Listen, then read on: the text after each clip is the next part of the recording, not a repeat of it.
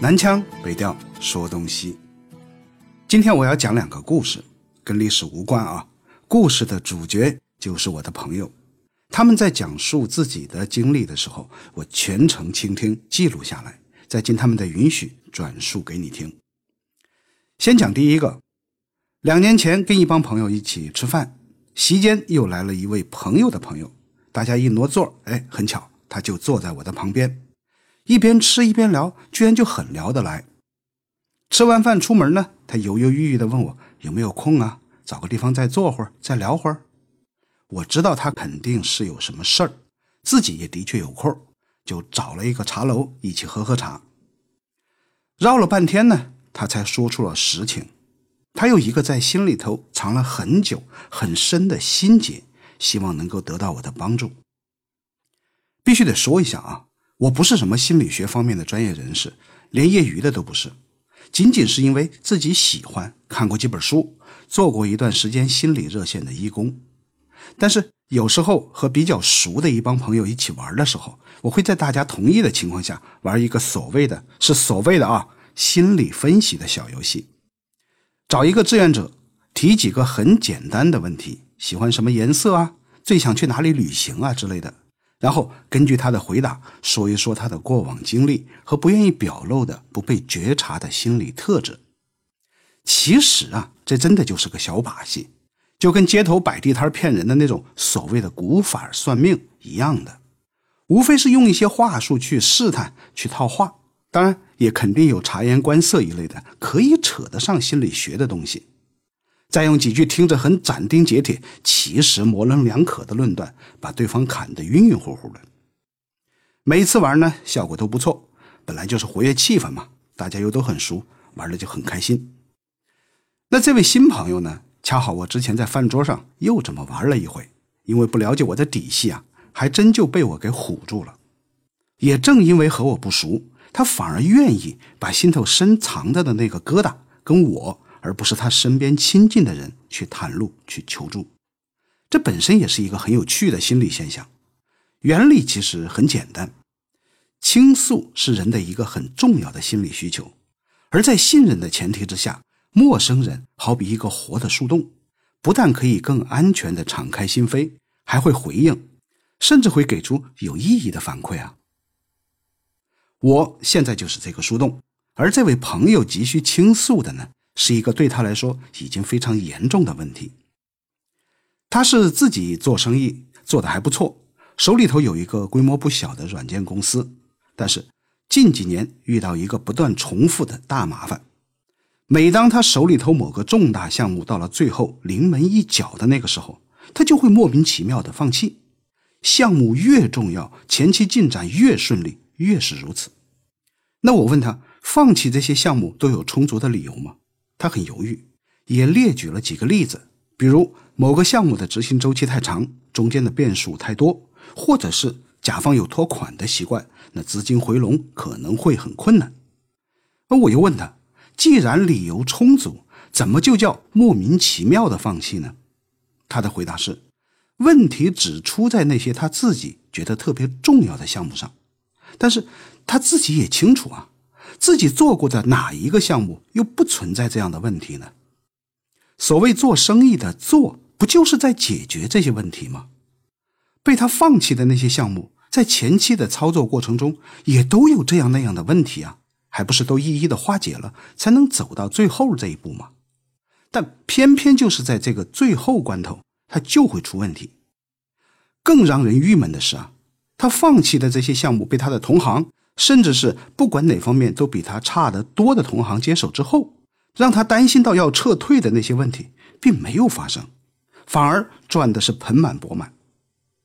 这就意味着他的预判出了严重的失误，由此不但损失了本来应该赚到的利润，还导致了好几起违约，对他和公司的商誉那都是造成很大的负面影响啊。聊到这个时候啊，我仍然是认为。这不过是他作为一个商人缺乏做出正确判断的洞察力和魄力，加上对压力的承受度太低，所以产生了困惑。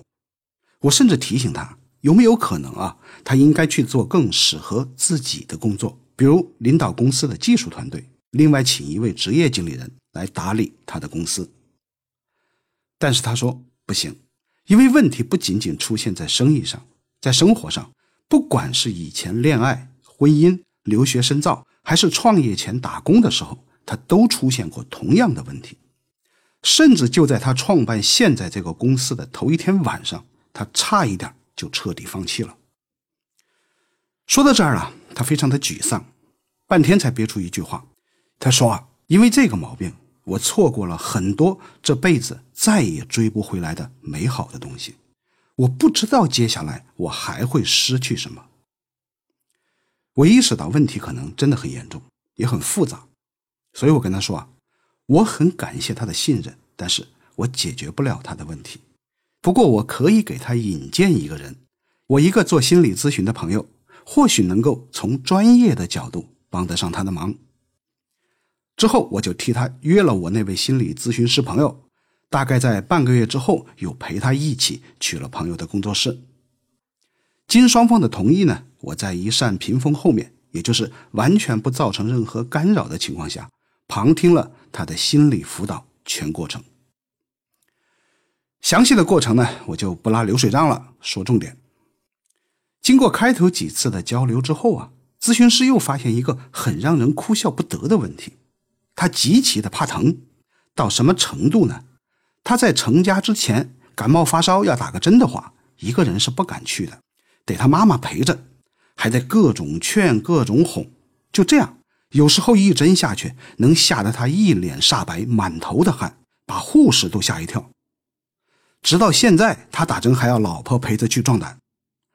但是有意思的是啊，他出过一次交通事故，胳膊肘上被玻璃扎了一个口子，不大，但是深可见骨，缝了好几针。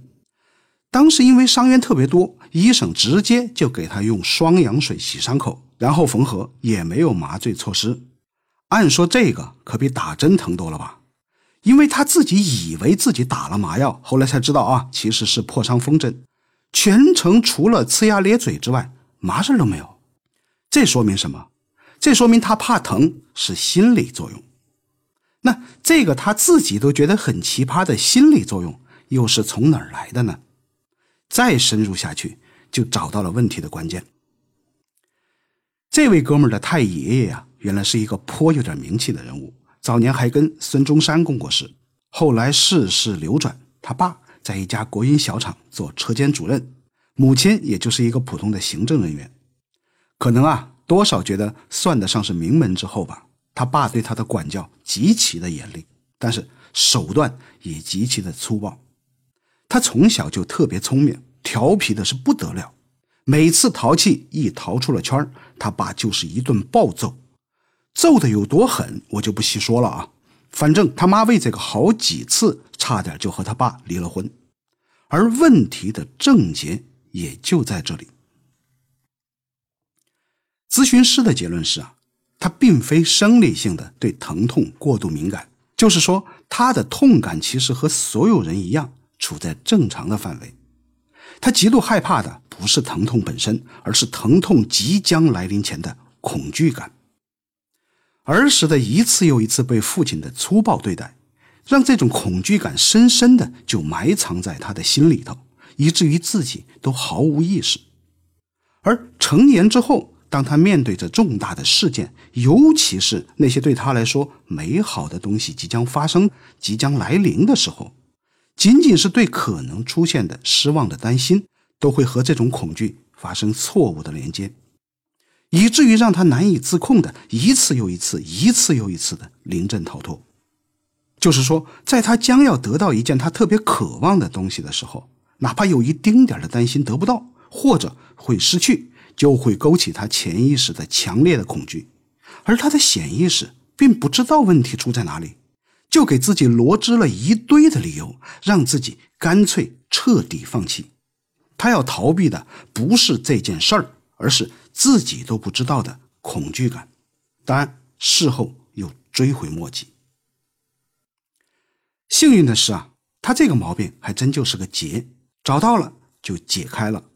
通过一段时间的心理辅导，他基本上已经克服了这种恐惧感。前几天我又碰到他，因为周围人多嘛，我就只能用两个人都懂的玩笑话来问他：“那最近有没有又错过什么美好的东西啊？”其实就是问他那个毛病有没有复发。他的回答是：不会再错过了，因为一切都很美好。那我接下来要讲的第二个故事呢，远没有这位帕腾君的故事这么惊悚，但是主角也没这么幸运。这个故事的主角是一位女士，为了说故事方便，咱们就叫他桃子吧。这本来就是他的小名啊。在整个心理咨询的过程中，咨询师也是应他的要求这样来称呼他的。认识桃子呢，是在上一个故事，就是帕腾君那个故事结束之后不久，还是在我朋友的那间心理咨询工作室。我当时想多收集一些素材。桃子这个案例呢比较特别，他人又很豁达。聊了几句，觉得我也是人畜无害，那就同意让我旁听，还是在屏风后面垂帘听诊。是诊断的那个诊啊。桃子的困惑呢，说起来真的很特别，比怕疼君那个怕疼的毛病还要让人哭笑不得。她的问题是说梦话，其实都不能算是说梦话。根据她和她丈夫的主诉啊，她在刚刚入睡的时候稍有响动就会惊醒，这其实挺正常，还没睡熟嘛，当然就容易醒，谁都会这样。问题是他真的是惊醒啊。稍有动静就会突然一下坐起来，语音清晰，语调平静的开始说话。那说的内容呢？两个方面：数落或者是叮嘱。数落也就是一些细碎的小事，早点睡啊，不上班也要注意身体呀。上次让你别喝那么多酒还喝，结果胃疼了不是？孩子的学习你得多管管啊。你的工资有多久没涨了呀？就这些。叮嘱呢就更琐碎。啊，你不能这个姿势躺着，会驼背的。别看手机，看你的专业书吧。床头的灯调亮点会看坏眼睛的。去看看孩子啊，踢被子会着凉，等等等等等等。按说啊，也都是关切的意思，但是架不住几乎天天晚上如此啊。用她丈夫的话来说，一惊一乍的，慢慢也就习惯了。关键是跟他对答，他也听不见，就是自说自话。唠叨的让人脑浆子都快沸腾了，这是她丈夫的原话啊。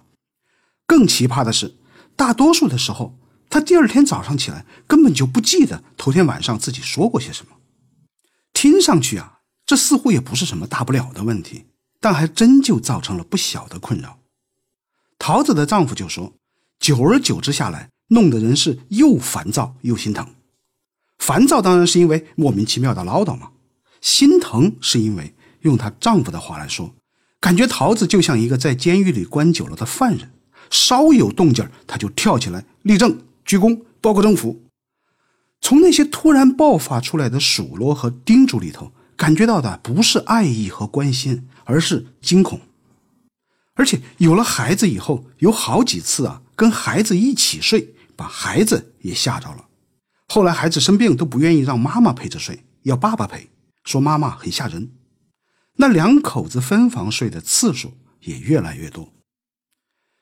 其实这之前啊，桃子也去做过相关的检查，没有任何的问题。开始做心理咨询之后，又去做了一次检查，还是没有查出任何的问题。而且恰恰相反，检查的结果表明，他的睡眠质量在平均值之上很多，就是说要比大多数人都要好。那就奇怪了。这毛病到底出在哪里呢？桃子的心理咨询过程啊，比前面说的那位帕腾君要长得多。仅仅是分析和诊断的部分，就超过了帕腾君的整个疗程。问题当然最终也找到了。桃子生在一个知识分子家庭，父母特别的要强，都是从偏远的农村苦读出来上了大学。父亲呢，后来成了一名科研工作者。做生物研究的母亲是一位小学的校长，因为父母忙于学业和工作，从小桃子和她妹妹都是满月不久就被送到乡下老家，让爷爷奶奶带大。到了要上小学的时候，才回到父母的身边。而桃子的父亲呢，因为早年就出国深造，后来又应邀留在国外一间很著名的生物实验室里工作，当然就常年不在家。据桃子自己说啊。在他父亲退休之前，他和他父亲一起生活的时间加在一起不超过半年。很明显，这就是一个事实上的单亲家庭。母亲作为一校之长，工作之繁忙也可想而知。所以啊，尽管家庭条件并不差，桃子也很早就挑起了家庭的担子。那个时候也不兴请保姆，照顾妹妹和很多的家务就是桃子的事儿。有时候还要反过来照顾妈妈。桃子家的家教呢是另外一种严厉，女孩子嘛又是知识分子家庭，打呀骂呀是不会的，但是批评起来有点吓人。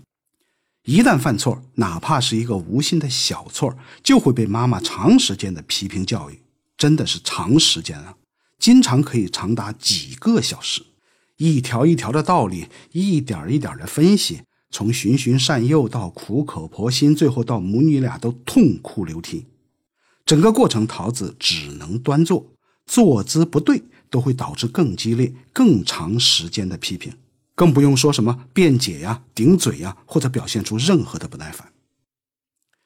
其实这里啊，也可以简单的推导一下，桃子的妈妈之所以采取如此软暴力的教育手段，并无恶意。更有可能是因为她自己也需要一个宣泄的途径。我们完全可以想象得到，一个年轻的母亲独自的抚养着两个女儿，还要顾及繁重的工作，其压力之大呀！种种的生活、工作中的不顺，都会因为特别要强的性格和自己作为校长这个职业身份而找不到一个合适的宣泄途径，累积起来之后，就只能不由自主的。爆发在自己的孩子身上，而且很可能自己并不知道。结果就是，桃子形成了两个藏在潜意识中的心理机制：其一，我必须随时随地的保持高度的警惕，否则一旦犯错，就会受到长的无法忍受，但是又不允许有任何挣扎的惩罚；其二是认为，表达无微不至的爱的最好的方式，或者说唯一的方式，就是没完没了的纠正。和叮嘱，也就是俗话所说的“我管你是为了你好”，所以我管你管的越多、越细、越唠叨，就代表着我越爱你。这就是桃子的病根儿。成年之后呢，桃子有了属于自己的生活和家庭，随时保持的高度的警惕，逐渐的已经放下了。但是在慢慢入睡、潜意识开始模糊的时候，藏在他潜意识里的那个惊恐的小姑娘。就会短暂的控制他的身体，会突然的惊坐起来，滔滔不绝的、不自知的向他最爱、最关心的人去表达他发自内心的爱，还有妥协。我甚至能听到那个小姑娘在说的是：“妈妈，我爱你，真的、真的、真的很爱，请不要再批评我了。”在剖析出这个结果的那一次咨询中，桃子放声大哭。病根是找到了，这也不是什么大毛病。在和桃子的丈夫沟通之后，事情也得到比较圆满的解决。但是和帕腾君不一样的是，桃子的这个小毛病很难根除，因为那个说梦话的小姑娘，那个幼年的她，是她自己不可分离的一部分。这也是我为什么要说这个故事的主角没有那么幸运的原因。但是桃子也是很幸运的，她爱的人也很爱她。理解和包容也是爱的一种表达式啊。好，故事说完了，那这一期节目我到底想说什么呢？我并不是在讲一堂心理分析课，我也说过了，我不具备这方面的专业能力。当然，也不是想说父母皆祸害，把各位家长压上台来批判一番。我想通过这两个故事来厘清一个概念：启蒙。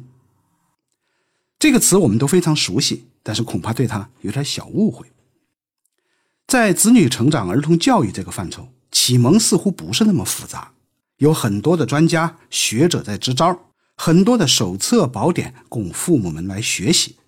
早教可以找到胎教，孩子一生下来就开始什么感知培养、什么记忆训练、思维锻炼。稍微大一点，各种学前教育，《三字经》《弟子规》、外语、绘画、舞蹈、乐器。都叫启蒙，但是我想说的是，针对各位家长的成年人的那个启蒙，可能有的人会一愣：成年人也需要启蒙吗？提出这个问题本身就已经回答了这个问题，当然需要。康德有一篇小短文叫《论启蒙》，开篇的第一句就是“什么是启蒙？启蒙就是人摆脱自己加之于自己的不成熟状态。”康德所说的启蒙这个概念有很丰富的内涵，我们不去展开。单就这句话里所指的人而言，当然不是年幼的孩子们。而是在生理上已经成年，但是在精神上还保持着幼态的我们这些已经为人父母或者终将为人父母的成年人。所谓的不成熟状态，也并不简单的是指幼稚和孩子气。就子女教育来说，仅仅以为让孩子练字、背诗、学钢琴就叫启蒙，这本身就是一种典型的不成熟。作为父母啊，类似的不成熟状态还有很多。比如以各种堂而皇之的理由，把孩子的教育责任推给家里的老人、学校，甚至是整个社会；比如自己做不到，却要孩子去达成的那种望子成龙；比如以都是为你好的名义，加诸于孩子身上的种种的重压，甚至是无谓的攀比。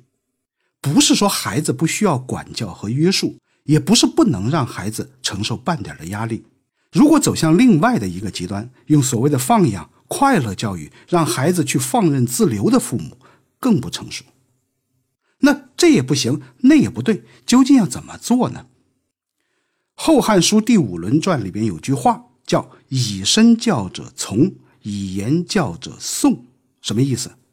放在亲子关系这个范畴来看，前面说到的各种才艺训练、博雅教育本身并没有问题，只要是量力而行，孩子又能接受，应该尽量的给予满足。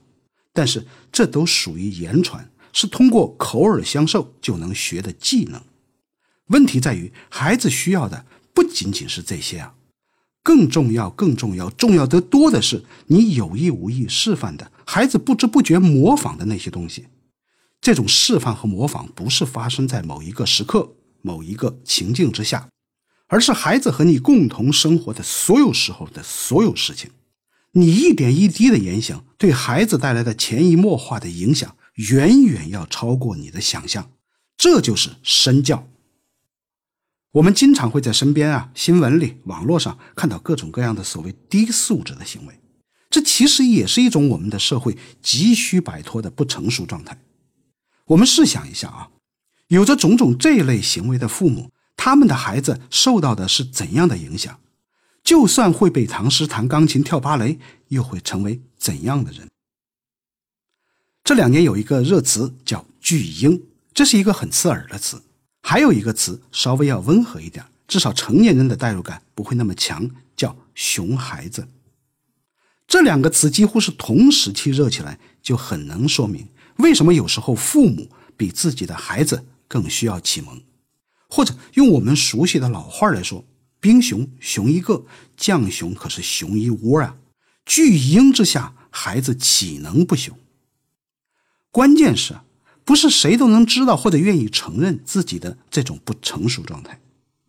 大多数会认为自己已经成家立业、当家做主了，混得也还不错啊，社会上也是主流，怎么就不成熟了？孩子吃得好、穿得好，课内课外该花的钱都花，该报的班都报，怎么就亏待了孩子？怎么孩子有点问题就能怪家长呢？这种逻辑只会得到一个结果，这个结果就像一枚硬币一样，有两面，前面是我家的孩子才不熊，后面是他还是个孩子啊。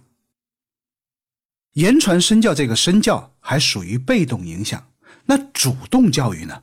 之前说的两个故事里头呢，帕腾君和桃子的父母也没有想过要亏待孩子啊。都在用自己的方式，尽力的给孩子自己认为最好的一切，包括严苛的管教。他的主观动机也是为了孩子好啊，并没有一星半点的是想要虐待孩子的意图啊。尤其是桃子的父母，不管为家庭创造的经济条件，还是自身的文化修养，哪儿会想过要让孩子受委屈呢？而故事里的父母们的所作所为，对我们这些和帕腾君和桃子同龄的人来说，并不陌生吧？我们大多数人谁又不是在类似的家庭环境和教育方式中长大的？但是父母们的方法种种正确吗？成熟吗？自知吗？我们当然不是要去谴责父母，他们的含辛茹苦足以换得所有的谅解。只是当我们也为人父母的时候，是不是应该赶紧的想上一想，我们给孩子的一切真的好吗？对吗？足够吗？我们有没有，并且不自知的会影响孩子一生的不成熟？这个问题的答案呢，不能用孩子的未来来回答。麦克风应该交给每一位父母。那好，灯光、音响各机位准备。现在我们有请各位家长。今天就聊到这里，下周再听我南腔北调给您说点东西。